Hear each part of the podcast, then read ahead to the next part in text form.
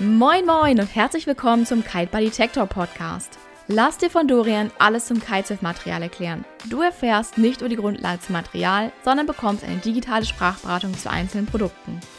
Seit 2012 testet Dorian Material und berät täglich Anfänger und Fortgeschrittene in seinem Kite-Shop.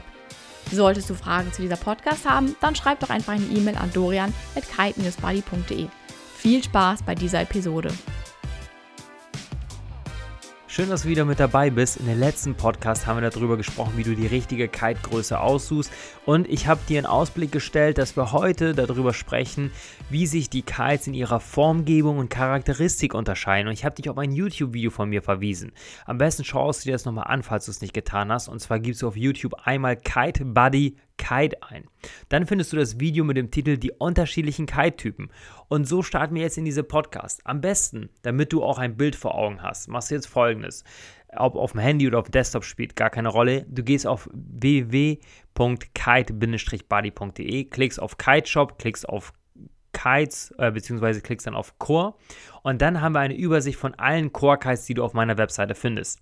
Hier muss ich aber auch wirklich ausdrücklich sagen, es geht nicht um Core Kites. Core Kites sind an dieser Stelle vollkommen egal, weil es geht mir nur darum, dass du ein Bild vor Augen hast, wenn wir über bestimmte Formgebung vom Kite sprechen wenn wir jetzt darüber sprechen, über einen Core Delta Kite, das wäre der Core XR Kite, so gibt es diesen Kite von allen Marken genauso mit seiner etwas eigenen Charakteristik, aber im Großen und Ganzen gibt es genau den Gegenspieler bei allen anderen Marken.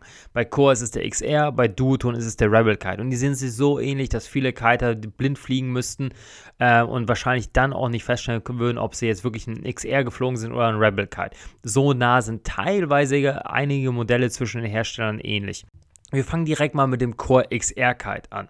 Der Core XR ist ein Delta Kite und wenn ihr euch das Bild mal anschaut, dann könnt ihr sehen, dass der so runde Tipps hat. Die Tipps, das sind die Bereiche, wo ihr eure Steuerlein anknüpft und im Inneren davon hat er fünf Struts. Struts sind diese Teile, die ihr beim Aufpumpen des Kites, also der Aufpumpen der Fronttube, füllen sich die Struts, das sind diese Querverbindungen übers Tuch rüber, ähm, die füllen sich mit Luft und das sind die Struts. Und davon hat der Kite fünf Stück. Das, machen, äh, das macht einen solchen Kite sehr formstabil, was sehr wichtig ist im High-End. Das bedeutet, wenn ihr bei ganz starken Böen und bei ganz viel Wind rausgeht. Ein Delta-Kite ist ein wirklich kraftvoller Kite. Früher haben ihn Kite schon benutzt, heute benutzen ihn Kite schon eher weniger, weil diese Kites sich über die verschiedenen Generationen der Kite-Entwicklung der letzten Jahre und der Material ähm, Anpassung. Also es sind neue Tücher rausgekommen. Die Entwickler haben mehr Know-how, die konnten einfach den Kites noch mehr Power geben. Äh, sind die Kites so stark geworden, dass sich einige Einsteiger schon überfordert fühlen, wenn die so einen Kite haben und eher ein bisschen weiche Knie haben, wenn die merken, was für eine Kraft so ein Kite erzeugen kann. Dennoch ist der Kite nicht ungeeignet für Anfänger, muss man dazu sagen. Von der Charakteristik her, wenn ihr den Kite an der Bar habt und ihr schlagt die Bar ein, dann haben wir hier eine minimale Verzögerung und der Kite dreht eher langsam. Wofür ist der Kite ausgelegt? Der Kite ist darauf ausgelegt, maximal hoch zu springen und dir eine maximale Hangtime zu geben. Das bedeutet, dass wenn du abspringst, hält der Kite dich so lange in der Luft wie kaum ein anderer Kite. Das Ganze hat aber auch Nachteile. Also der Kite lässt sich nicht ganz so schnell aus dem Wasser starten wie beispielsweise ein OpenC-Kite, auf den wir gleich eingehen. Ähm, und nicht jeder mag die hohen Barkräfte. Ich zum Beispiel habe einen Tennisarm. Ich mag diese hohen Barkräfte von Delta Kites oder mittelhohe Barkräfte nicht so sehr leiden. Und ich mag auch lieber Kites, die eine etwas direktere Steuerung haben. Diese Kites haben äh, nicht nur Vorteile, sondern auch Nachteile. Ein weiterer Nachteil ist, dass ein Delta Kite es nicht so mag, wenn er keine Leinspannung hat. Der ist auch manchmal auch ein bisschen Frontstall gefährdet. Das bedeutet, dass er von vorne über den äh, Himmel runterfällt. Aber auch nur, wenn ihr einen ganz bestimmten Fehler macht. Und zwar, dass ihr den Kite unterpendelt. Der Kite hat nämlich keinen Drift.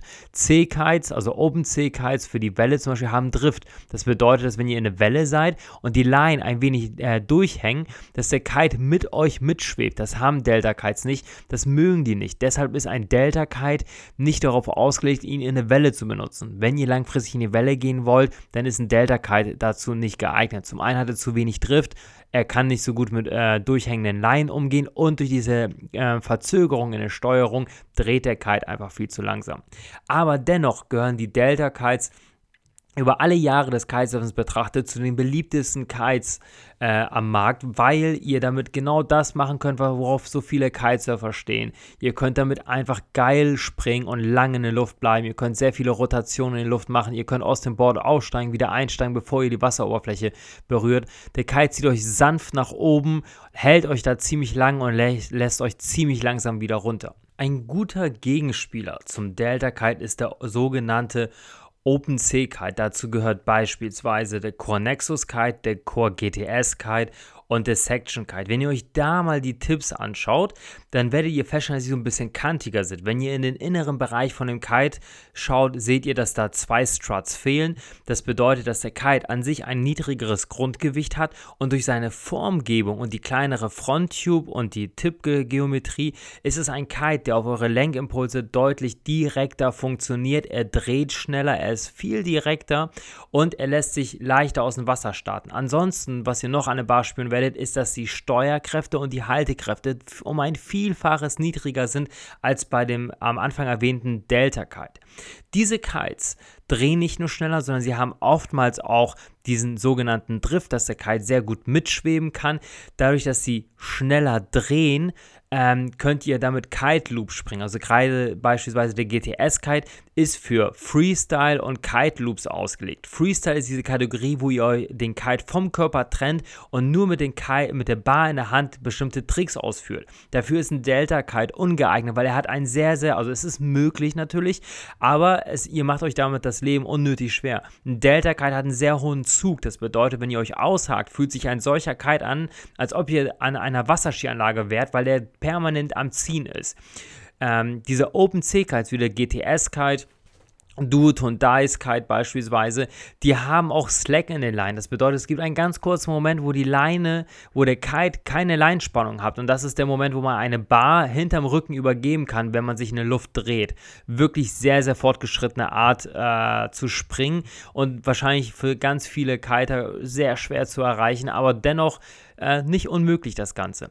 Solche Tricks sind mit einem GTS-Kite und einem OpenC-Kite deutlich einfacher durchzuführen. Dann habt ihr noch den Vorteil, und jetzt gehen wir mal ein bisschen auf den Nexus Kite an, den ihr in der Übersicht sehen könnt. Es ist, der Nexus Kite zum Beispiel ist ein Allround Kite. Ihr könnt damit sowohl hochspringen, ähm, lange in der Luft bleiben, nicht ganz so lange wie mit einem Delta Kite, aber dennoch äh, hat er eine solide Hangtime. Ähm, ihr könnt damit also gut springen. Ihr habt die Möglichkeit, durch seine Formgebung äh, den Kite auch in der Welle zu benutzen und Jetzt kommt es, ihr könnt den Kite durch seine Charakteristik deutlich leichter und schneller aus dem Wasser starten mit deutlich geringeren Barkräften.